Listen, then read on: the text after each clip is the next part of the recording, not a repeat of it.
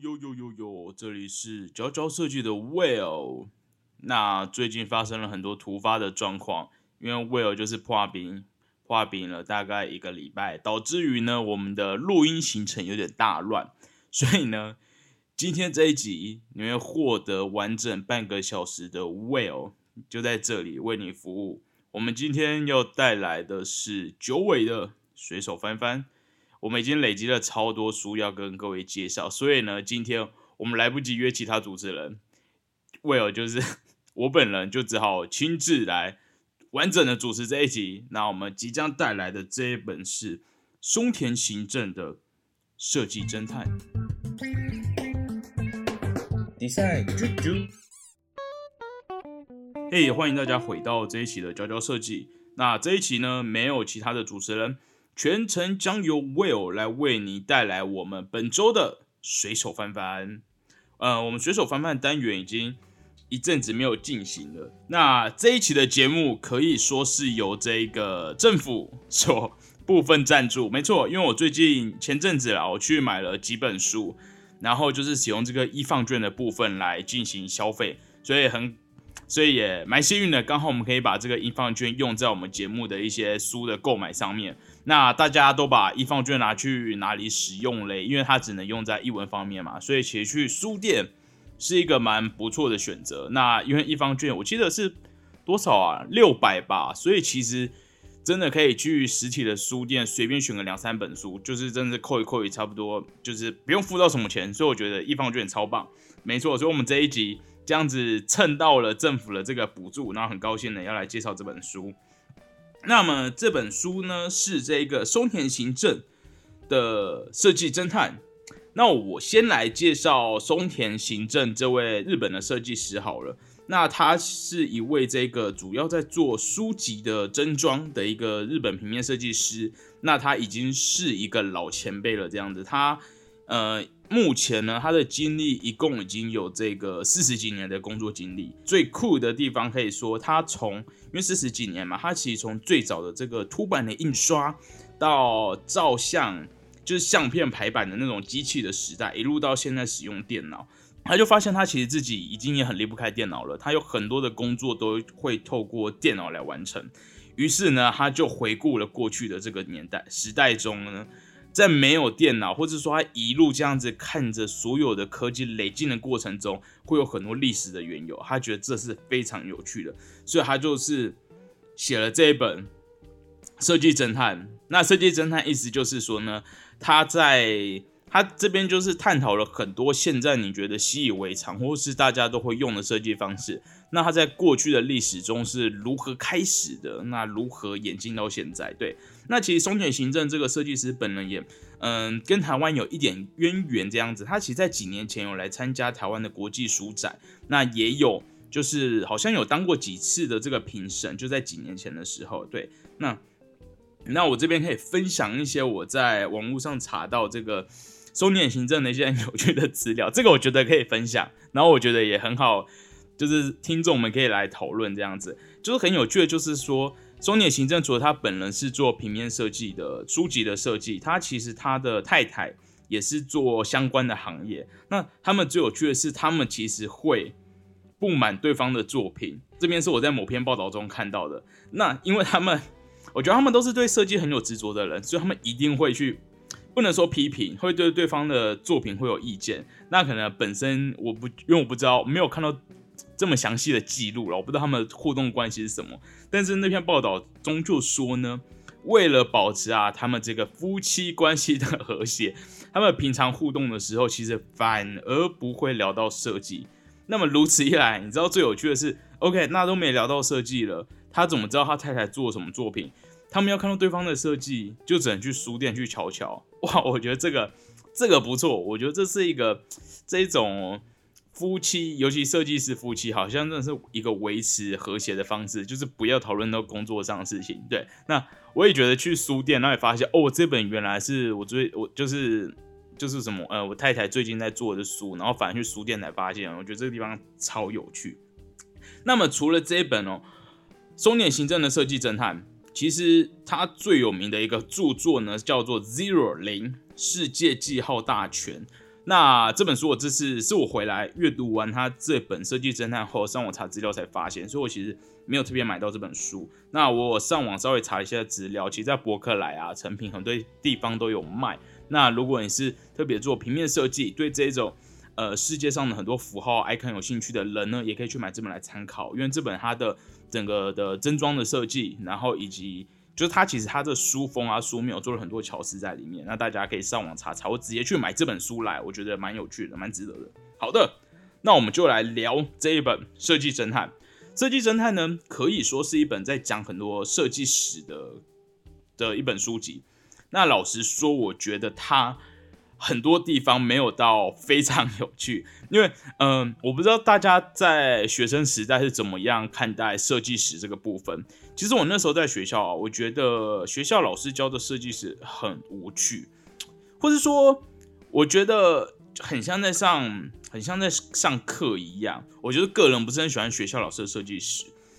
嗯，我不能说没有帮助哦，因为我觉得上过之后，虽然我觉得内容很无聊，但是在我后续呢，我。自己去看的一些书的时候，我会对很多的名词会有基本的认识。那我这边可以推荐一本书，叫做《设计小史》。那这本书很棒的地方在于说它非常的薄。那他把其实已经好几年前看了，所以我已经有点忘记了。但他把其实他把整个设计史，我觉得他写的非常的清晰。那尤其在他其实主要比较 focus 在产品设计上。所以他在什么新工艺美术运动啊等等的那些流派啊，然后怎么包 house，我觉得这些他写的非常的清楚。所以如果你是这个产品设计背景的学生，我蛮推荐大家去看《设计小史》这本书。那它其实很小，然后很快就读完。我可以说，你真的在读完的，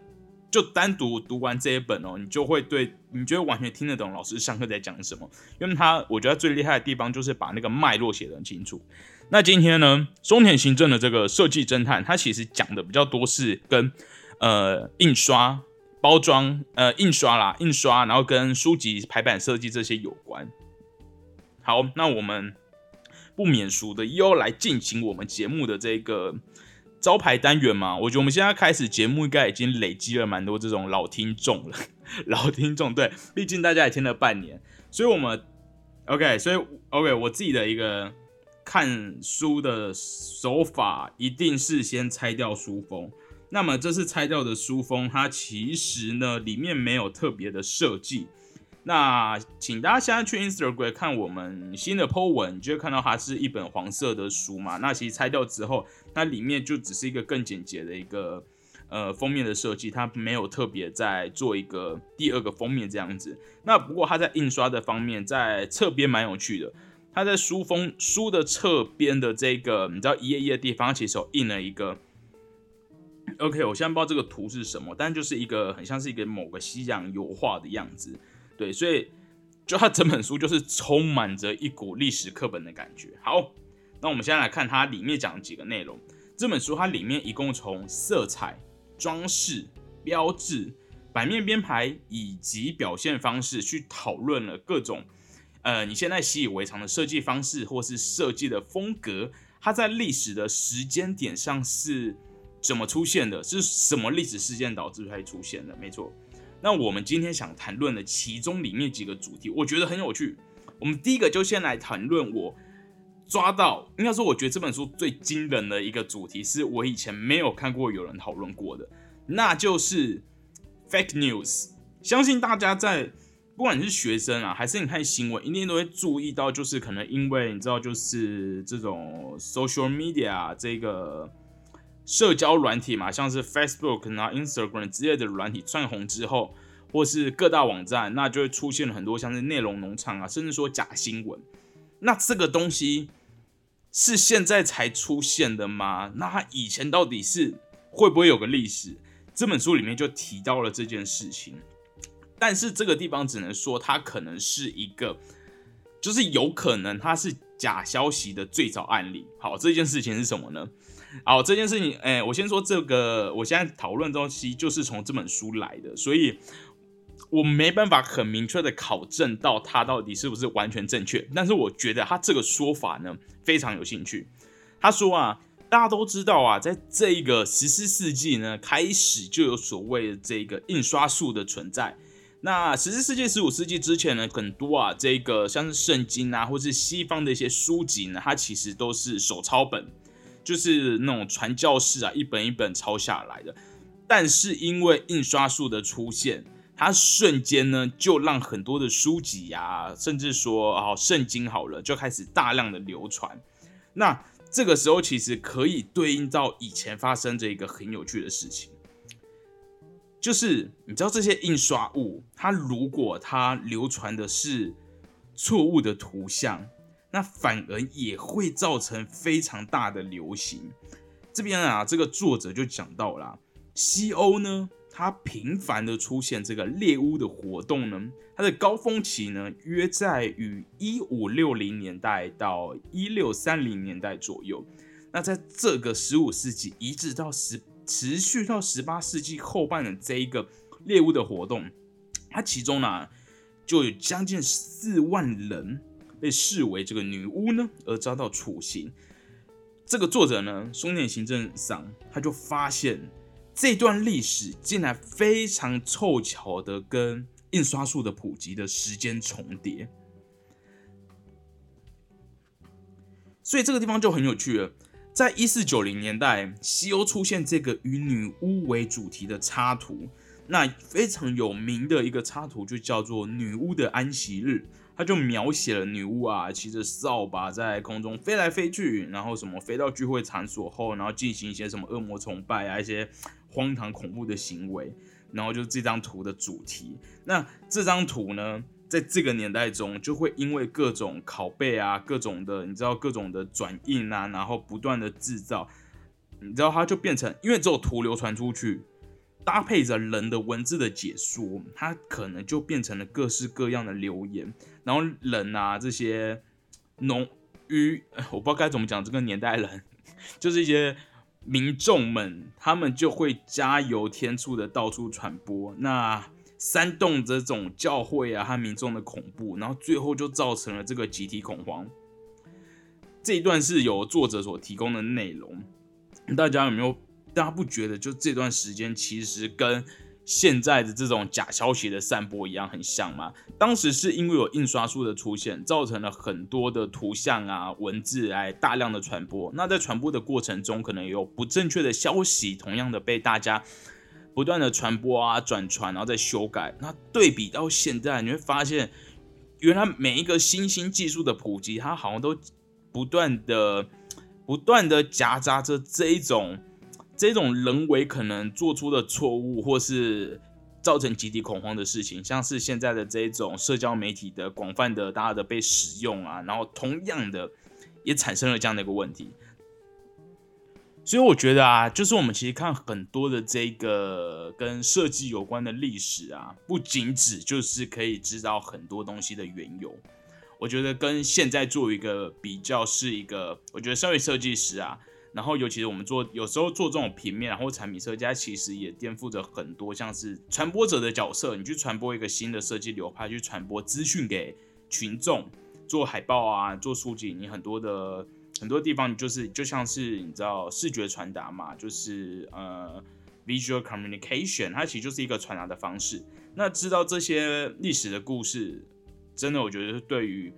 很多设计的观点会蛮有帮助的。所以我觉得这件事情是这个跟猎物啊、印刷术，然后再是连接到 fake news 的这个地方，是我看这本书的时候我觉得最让我惊奇的地方。因为开始买这本书的时候，我一开始就知道他讲的是很多。跟历史有关的东西，然后没想到这两件事情可以被连在一起，对，所以这个这个地方是我觉得非常有趣的地方，所以这个就是我们第一个想要聊的，就是这个松年行政啊，他从过往的这个历史连接到了这个 fake news 的这件事情。下一个，我一样从这本书里面选了一个非常有趣的主题，就是 pink，女性的颜色，粉红色。嗯，其实他这边一开始就像女性的颜色，我不确定这到底是不是对，因为我以前有看过一些资料，就是说其实最早粉红色其实有很多男生会使用，但我觉得这是在西方。那我们就来看看粉红色这一个，我觉得像是什么樱花妹啊，Hello Kitty 在日本这么红，在风靡亚洲这种可爱的这种 style 是如何在日本发生的。所以呢，这个粉红色啊，它其实是最早最早是在十八世纪中叶的这个俄罗斯帝国的女皇伊丽莎白彼得罗夫娜，他将粉红色定为了自己的专属颜色，禁止他人使用。但这个只是一个传闻，关于粉红色的一个很早的记录。那粉红色最早呢，它其实是被包含在红色当中，它其实是一个红色去调出来的粉色。所以，当粉红色正式成为一个颜色的时候，受到瞩目，其实是已经到了二十世纪出现了这个合成颜料的时候。那么，这边有提到说，这个啊，法国历史学家帕斯图罗认为呢，相当于男性的蓝色，粉红色是女性的红色所衍生出来的。那么，其实呢，粉红色一开始是因为化学合成来的颜色嘛。那有一段时间还就是因为它是一个人工色彩，还被认为是粗俗的。它在一九五零年代，美国呢最早开始流行了粉红色系，吹起了粉红风潮。那么当时最有名的呢就是这个普普艺术，然后跟芭比娃娃，对芭比娃娃在那个时候开始贩售。那这两件事情也被连接在一起，粉红色开始虏获了女性的心。那我觉得这边也提到一个很有趣的东西，当时啊，这个美国正在和苏联处于冷战的状态，随时呢会爆发核子战争，也令人就是感到不安。那就在这一个冷战啊，世界末日就快要来临的时候，或许就是因为这种不确定的因素，世人们呢开始追求了这种明朗快活的事物，就是你知道那一种活在当下的感觉，因为一切都。一切都一切都太不安定了，所以在这个明亮的颜色中呢，这个粉红色呢，它就带来了一种很华丽的感觉。那接着呢，随着时代的发展，一九三零年代这个啊尼龙出现呢，然后又开始有聚酯纤维啊、亚克力等等的材料出现，这些鲜艳的颜色更容易的被大家的开发的使用。好，所以这个可以说是那时候美国啊。开始出现粉红色，那开始大家很流行的使用之后，然后跟芭比娃娃有关。接下来要到日本，日本最早呢开始体验这个粉红色啊，昏暗啊塞。等一下，不就日本我到底干嘛讲日文？呃，粉红色是什么？糟糕，OK，呃，就是粉的阿卡。OK，Anyway，我这边乱讲。好，就是这个粉红色呢，它最早在日本啊是受到了这个美国的芭比娃娃的影响。然后以及什么后来六零年代发售的这个丽卡娃娃，然后以及他们当地的很多画家开始使用粉红色，现在呢，进而流传到现在啊，就是现在很多少女啊、小孩很多呃女孩啊，相关的玩具呢，几乎都会带一点粉色。然后书店里的女性的相关书籍的角角落啊，就是女性杂志的那种柜位啊，跟一片粉红。那他这边作者还提到说啊，这个可爱教的创始国日本，好像哦是这个世界第一的粉红消费国，可以说这个啊在日本呢，到处你都会看到这个粉红色，所以我觉得这边也是一个很有趣的地方。原来这个粉红色的诞生啊，除了跟这个战争时期大家去想要那种跟战争做一个反抗，然后啊这个随着这种。这种化工制品啊，尼龙啊，聚酯纤维的发展，让这些颜色更好的被制造在很多物体上面。那以及它就辗转啊，使得芭比娃娃，然后辗转的到了亚洲，到日本，在当地窜红。那也造就了粉红色现今在社会中的这个地位。这是一个很有趣的现象。好，我们提了两个，有没有大家从来意想不到的？原来就是粉红色是这样出现的。现在来讲一个我觉得很专业的内容，如果大家听到现在还觉得觉得好像刚才提到都不是太重要的事情，现在这边来提一些提一些跟各位的工作有关的一些历史记录。好，这边要提到的呢是这一个图表的起源。图表的起源在这里，作者是定义为像是 icon 啊一些插图。就是简明扼要的图片，那它的起源是什么呢？这边呢，我觉得它前面有一个很复杂的，就是包括从像是什么将资讯转移成图表啊，那其实最早呢跟这个科学的发展有关，在十七世纪呢出现一些太阳系的一些就是研究啊，然后他们需要把一些仪器啊什么什么的画成了这个呃插图的模式。那么就这样子一路啊，到了近代，有一个很有趣的事情，它影响了这个 icon 这种图这种这是什么？这种图表的使用。这个呢，就是这个一九六四年的东京奥运，没错，竟然是跟东京奥运有关。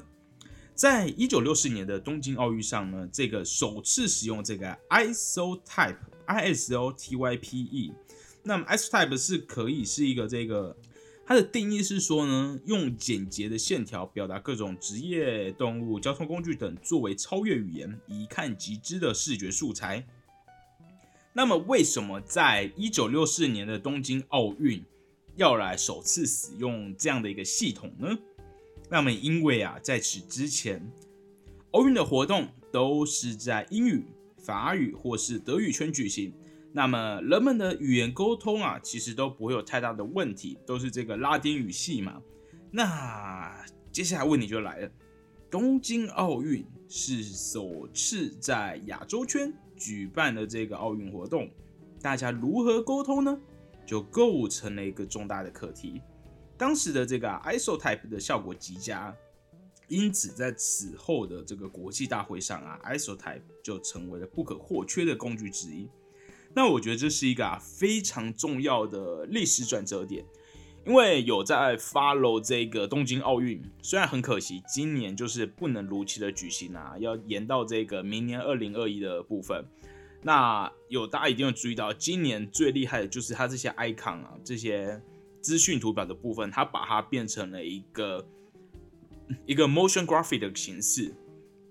所以我觉得这个很有趣的。在最早呢，这个啊，这个几年呢，在最早一九六四年的时候。东京奥运首次的使用了这一套图表标识的系统，那没想到在这像是过了几年了，我想想看，一九六四，所以三十六，二零二零，五十六年，在五十六年后的今天，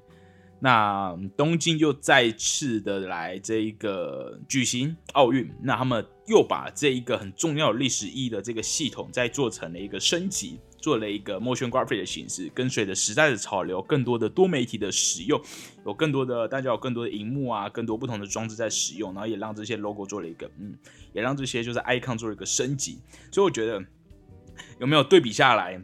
你就会发现，在这些重要的历史世界上，它真的是不断的推进了整个设计圈，平面设计啊，就是各种跟设计有关的东西，它都是很重要的，跟随着历史的洪流这样子一步的演进。OK。讲到这，就是我从这一本松田行政的设计侦探里面选出来的几个，我觉得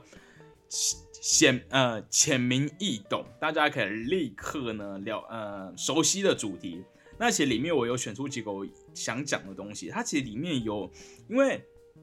呃松田行政他本人他其实对于他这一个设计的工作，可以看到他有很多他的坚持。所以里面其实也讨论到了一个东西，叫做简明易懂的束缚。在一百四十三页地方，所以我蛮推荐大家去买来看的。他在这个地方就提到啊，他们其实做书籍的人，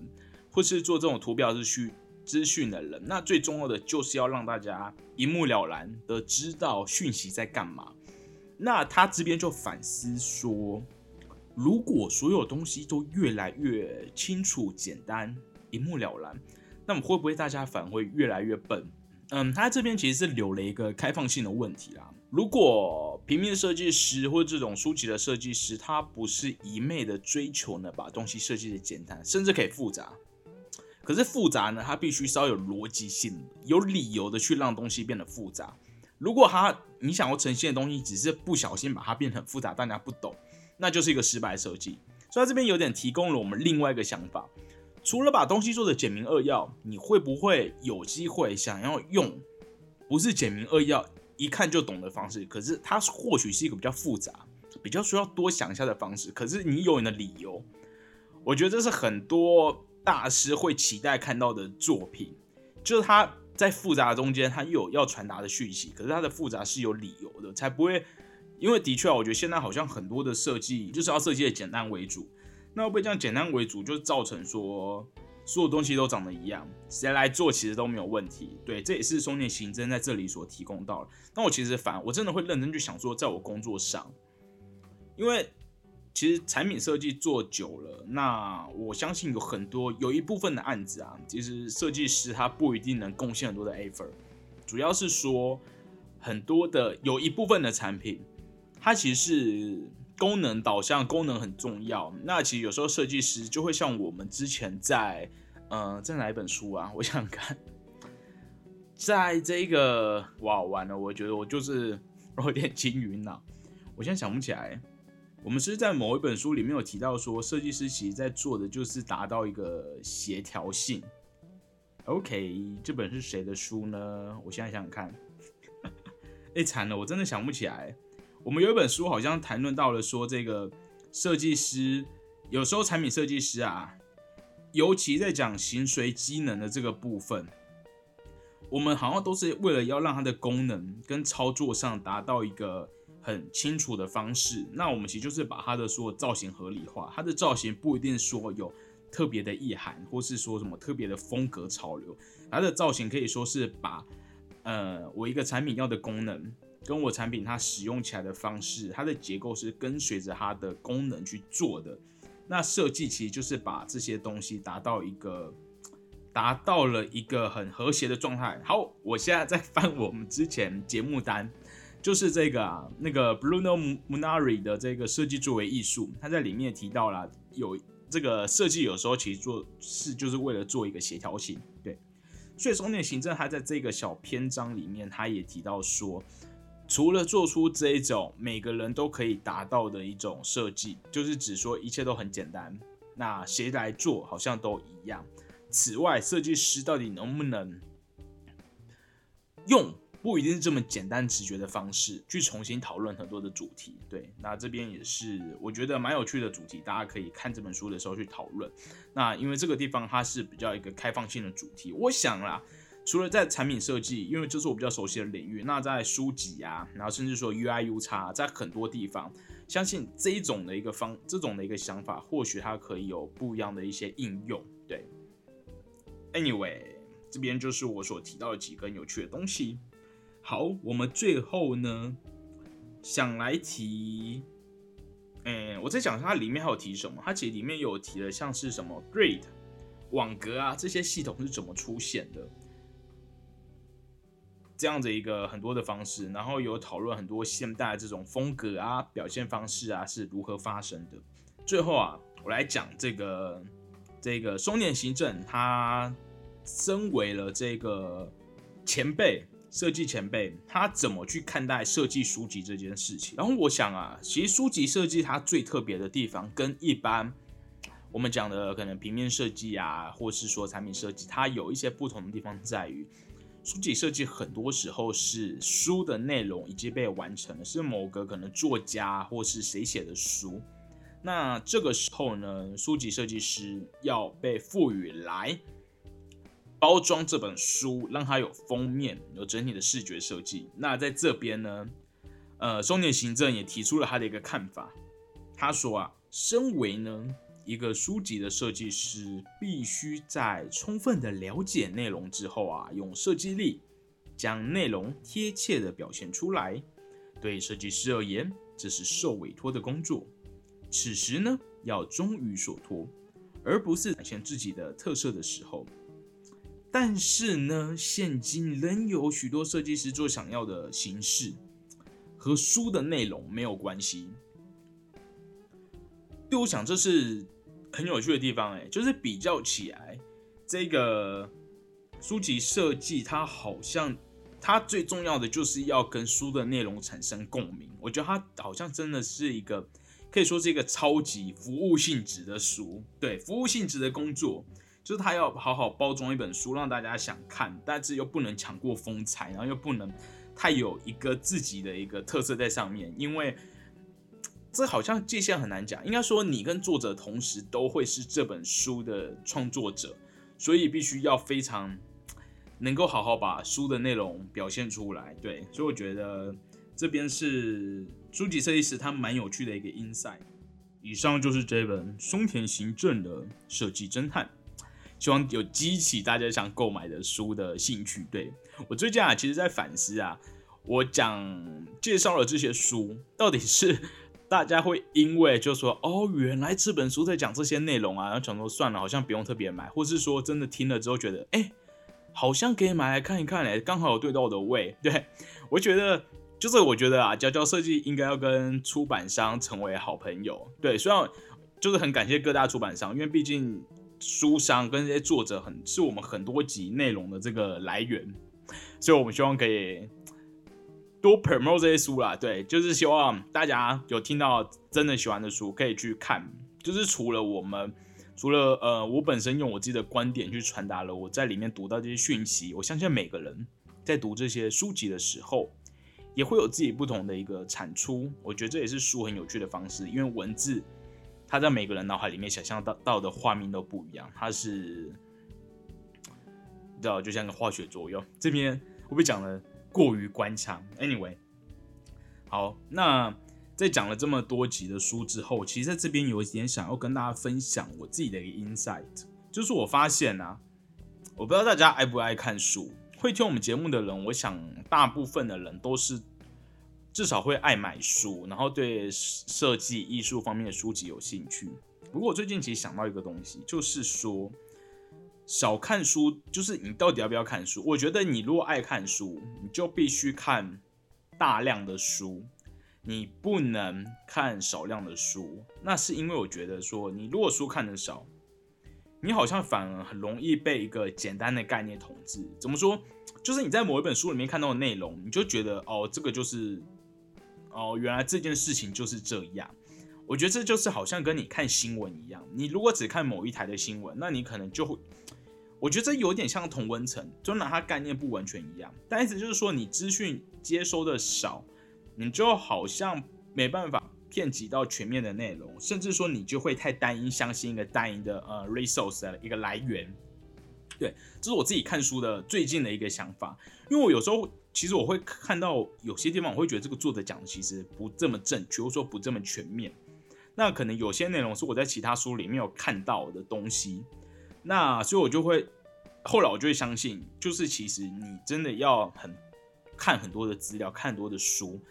你才能知道这个东西的正确性，它的准确度到底如何。因为其实书它，呃，书我觉得跟现在新兴的媒体有不一样的地方，在于说书它其实出版之后。你知道，就是一个实体的物件存在于这个世界上。那它如果错误的资讯呢？它其实不会被更新。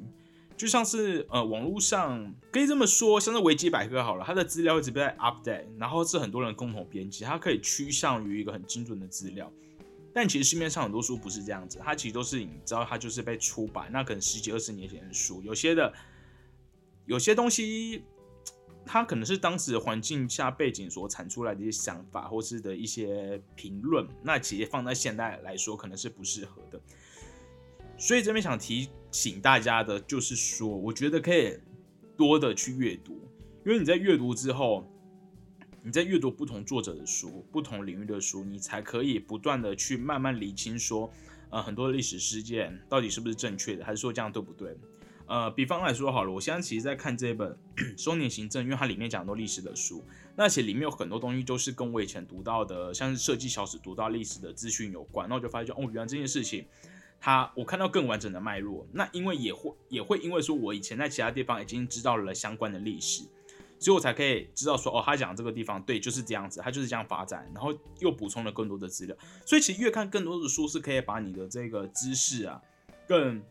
更 firm 的一个 firmly 的怎么讲？它就是被建构的更扎实，然后更稳固。那同时你也更有能力去思辨，说每个想法到底是不是正确的。对，因为我其实之前在看那个 Bruno Munari 的书的时候，他其实因为他有个年代的嘛，他嗯，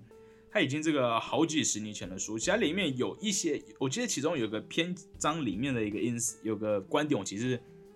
没有到完全认同啊。他在讲那个什么造型设计师，就只是在做造型。当然，我觉得以现今来说，其实造型设计师他赋予的功能其实有更多啦，不单于不单纯做造型。对，可因为那件事情怎么讲，他就是在当时那个年代下大家的想法。那我觉得，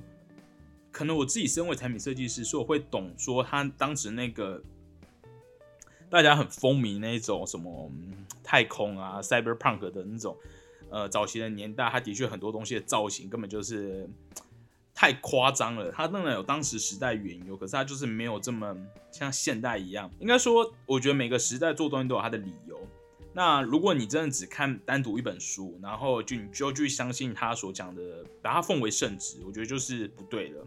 所以真的是提醒大家可以多看一些书。当然，我不确定，嗯。这会不会有点哦？我觉得这边讲这边就很刺激了，就像是宗教好了。等一下，我觉得这一集非常的有趣，就是因为只有我一个人在这边跟大家报告我自己的一些想法。好，那以下接下来就是可能为我本人的一个闲聊。我觉得有点急，有点像宗教。大家不觉得，如果你只去看一个宗教的经典，但他讲的就是对的吗？就像书一样，我们好像应该要翻阅很多。我个人是对宗教没有太大的兴趣，但是我现在就是把他们连接在一起，会想，你如果要告诉我说哪一个宗教是对的，或是哪一本经典说的东西是对的，你是不是必须要看过很多个不同的经典？你要知道，然后你中间的比较之后，可以告诉我说，为什么你觉得，就是你知道，举例来说，哪一本经文的内容是真，是你觉得是对的？因为比较起来之后，你觉得他讲这个才是对的，哪里可能他哪里有问题，或是说他有点逻辑的谬误呢？那你觉得这是你阐述的结果？OK，所以呃这边好了，我拉回来好了，我只是想提醒大家，就像是我们看很多新闻一样，看书其实就因为它就是一个知识的来源，那你就是提醒大家，我们就是要多看不同的书啊，然后要看就看多一点。然后才可以不断的去厘清，然后知道很多的事情的真假，然后或是你还可以知道更全面的消息啊。对，就像是我们看新闻，或者是我们要多看不同的电视台啊什么的。那最近也知道这个这个其中一个电视台的新闻也是很火，就是会不会被撤照呢？这个，但我想，你知道很多人会觉得说他的撤照好。我们知道这边有一些其他地区的读者，呃，其他地区的听众。那我们这边讲的是台湾，就是最近有个电视台啊，它这个正在被那个政府的一个机构在审查，说它会不会被撤照，就是会被停台。那很多人就会说，这样是不是一个言论不自由的表现？那我个人是觉得说，他其实之前有很多的争议，都是有很多被证实是他做了很多这种假新闻。那你就是在这种前提下，你还跟我谈论说？这是不是什么一言堂，或者说你在跟我谈论是不是什么，嗯，就是这种言论不自由这件事情？我觉得这是就是你知道就是 bullshit，就是你都有 fake news，然后你还是跟我讲这些东西，就是你自己都没有把关好，然后反而要用这个来反咬大家。所以我觉得应该说这边有点像道德底线的部分。如果你没有办法把关好这件事情，你自己都不能确定你的消息的来源，那你再说你要讨论什么言论自由这件事情，就是。真的就是 bullshit。OK，好，我这边就是提供一个个人的一个小小的想法。好，以上就是这一集松田行政设计侦探这本书名真的很有趣。它就是以一个像是侦探的角度去观察了、去阅读了很多历史事件啊，知道怎么以前的事情啊延伸到今今天，包括啦这个某一个技术大流行的时候，假消息的串流，那么什么粉红色呢？这些色彩是如何跟随着这种。呃，新材质的运用啊，尼龙聚酯纤维的应用，然后风行全世界，却影响了很各地对于色彩的一个认知。那么，以及呢，这个我们现在很多活动，日常生活中都用到的 icon，这个 isotype，isotype，它到底是怎么样在东京奥运开始的？然后在现今还有成就了第二次的转变，很多非常有趣的内容，我们就是在此推荐这一本。中年行政设计侦探，那也欢迎大家呢，可以用你们的一放券。哎，等一下，我澄清一下哦，这本真的这个真的是没有被赞助，那就只是刚好就是我用了一放券，然后觉得超开心。呃，因为我一方券除了买这个，我还买了另外一本那个，我还就顺便买了几本卡萨的杂志，因为你知道卡萨杂志在成品一本好像是什么六百还是四百，然后就是。哎，反正我觉得杂志来说小贵，可是就是用一方券，那时候就毫不留情的买好几本书。虽然后来卡刷下去还是很多钱，但你知道六百块就是一个不无小补的东西，还是用的很开心。好，那你知道今天就是大家获得了满满的半个小时的 Well，那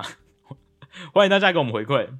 这是我们第一次首次尝试这一个单人录音，对，因为就是怕笑脸，Well 就是不断的最近就是感冒，然后感冒了一个礼拜之后呢，我们的这个各种行程就大乱，那所以这周呢就由我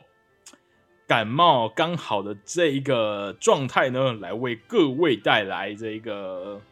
随手翻翻。许久不见的水手翻翻，希望大家会喜欢这集的内容。好的，我们下周见。我们将带来更多有趣的设计书籍，以及更多的设计人的采访，请各位敬请期待。